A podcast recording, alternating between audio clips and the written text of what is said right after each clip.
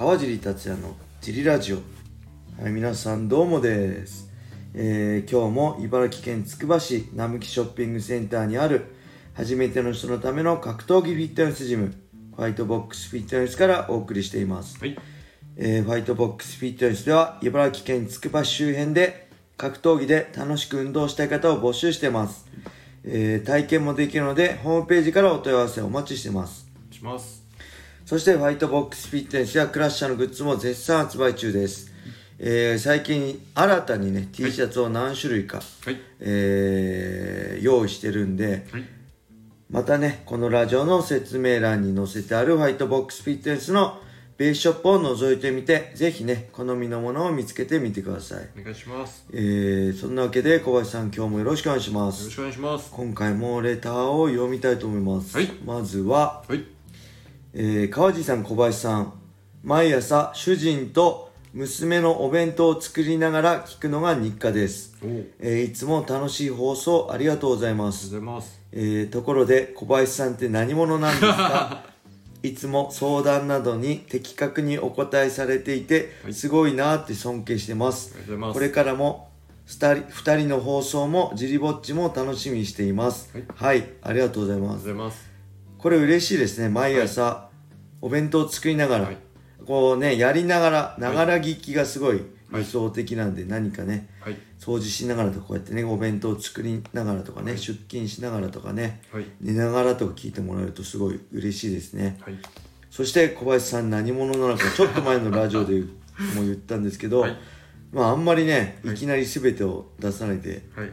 ちょっと出しずつね 何者かを言っていければいいかなと思ってるんでまたぜはいひこれからもはい。聞いてみてください、はいで何か小林さんにね質問がある時ははい。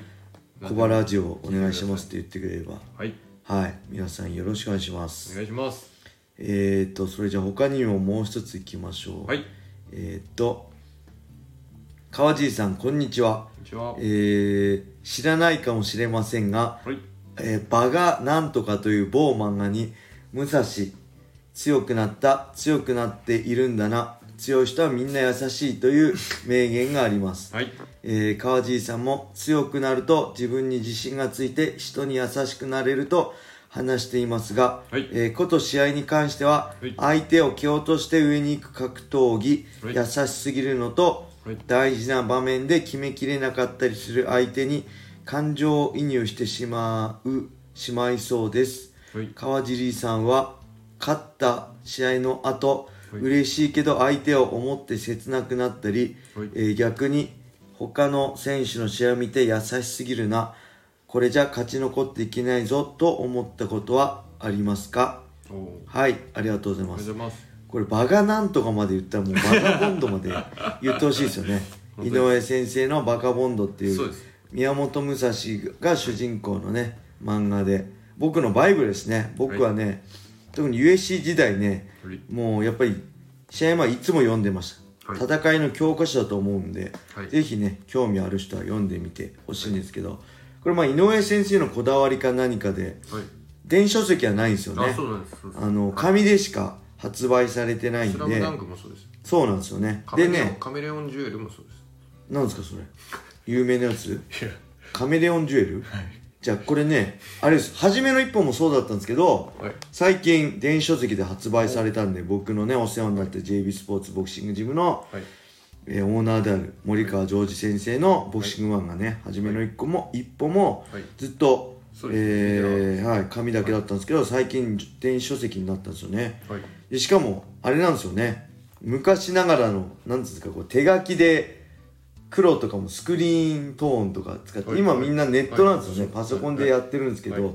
手書きなんですよね森川先生とへかで井上先生なんかバカボンドの井上先生なんか手書きどころかい。筆で書いてるっていうね、はい。今はちょっとわかんないんですけど昔プロフェッショナルとかでね、はい。あのー井上先生をだい。あの取り上げられた時筆で書いてましたよね。なんでねぜひ興味ある人はそのプロフェッショナルも YouTube であるんですかね、うん YouTube で見てくださいっていうのもちょっとおかしいんですけどダメ。なんではい。声を大にしては言えないんですけど、ぜひね、バカボンド読んでいただけると、まあ戦うとは何かとかね、強いとは何かとか、はい。そういう根本的な戦いとの、はい。自分の弱さとの向き合い方の物語なんで、はい。ぜひね格闘家とか、はい。まあ、じゃなくても、はい。何かね迷いがある仕事とかね人生に迷いがある人は読んでいただけると、はい。すごいあの得るものがあると思います。僕もだから毎試合ね一巻から全部読み干してましたね試合までに。で、えーまあその中で強くなあの武蔵優しくなった強くなっているんだな強い人はみんな優しいという名言がはい。あるとのこと。で僕詳しくは覚えてないんですけどまあありますね。強い人はみんな優しいはい。で僕自身も強くなることで自分にとってね自分が自信持ってて人に優しくなれたっていうのはあるんですけどはい。これはまあその強くなることともう年齢的なものもあると思うの。正直ねぶっちゃけこう丸くなっちゃう。年齢特にこうん僕の実体験からすると子供生まれてからかな。やっぱり人の親になってからは、まあ、極端に昔のトゲトゲしさがなくなったんじゃないかなって自分でもね感じることはあってそれはやっぱり人間としては成長であってもはい。格闘家としてはもう僕はマイナスでしかないなと思ってて、うん、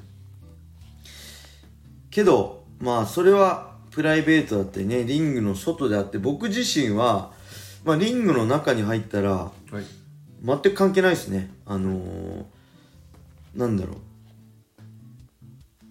こうやえー大事な優しすぎるんで大事な場面で決めきれなかったりとかはい。相手に悪いなと思うことは全くないですね。はい。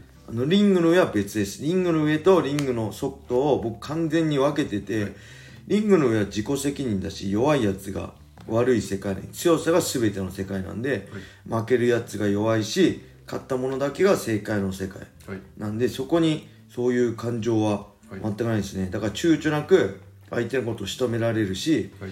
あの立ってあのあタップしなかったら躊躇なく折ることできます。全く何とも思わないしそれが悪いなとも思わないし怖いなとも思わないんで、はい。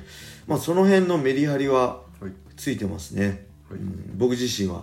でねこれすごいねあの僕も見ててはい。優しすぎるなって人はいます。あのねなんだろう、うん、それってなんか本当人間としてはすごいいいことなんですけどそれをリングにね持ち込んじゃう人いるんですよね。なんか今攻めなきゃってとこで攻められなかった。それが優しいのか何なんですかね。未熟なのかちょっと分かんないですけど、あなんか優しいここ行かなきゃダメなのになってとこではい。行けなくてはい。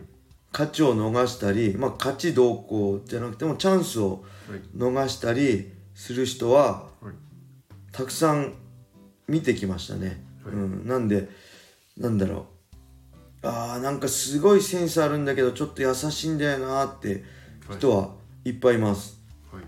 うん逆に、まあ、この世界ではい。えーまあ、ある程度結果出してる人で、はい。まあそういう人はまず間違いなく一人もいないんじゃないかな。みんな、あのー躊躇なくはい。一目にはいいける人だと思いますね。結果出してる人は。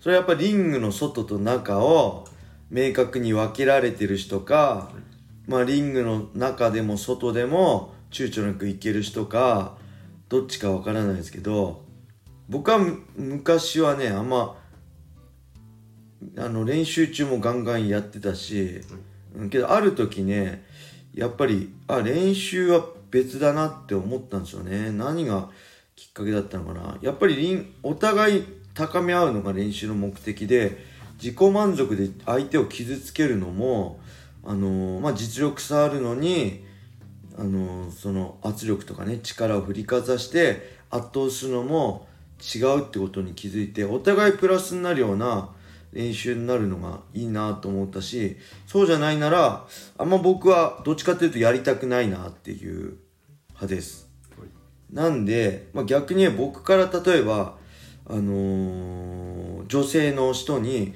お願いしますってことはないですね。あの向こうから求められたらやりますけどこっちからお願いしますってことはない。それは、まあ、お互いにとってあんまりプラスにならない。やっぱ実力差だったり体重差だったり筋力差があるとあんまり僕どっちかっていうとパワーフィジカルで勝負するタイプなんであんまりお互いにとってメリットがないかなっていう感じであのープロ連とかでねこれ一般のクラスじゃないですよ。プロ連とかではやることこっちからお願いすることはないかなって感じですね。うん。なんでこの優しさっていうのはね本当もろ刃の剣でねあのリングを降りたらそれがすごい人としての武器っていうかねプラスになるんですけどリングの中ではものすごいマイナスになるんですよね、はい。だから二面性持ってる人かサイコパスが強いと僕は格闘技のね中では思ってます。はい。はいそんな感じですかね、はい。レターありがとうございました。今日はこんな感じで終わりにしたいと思います、皆様良い一日を。まったねー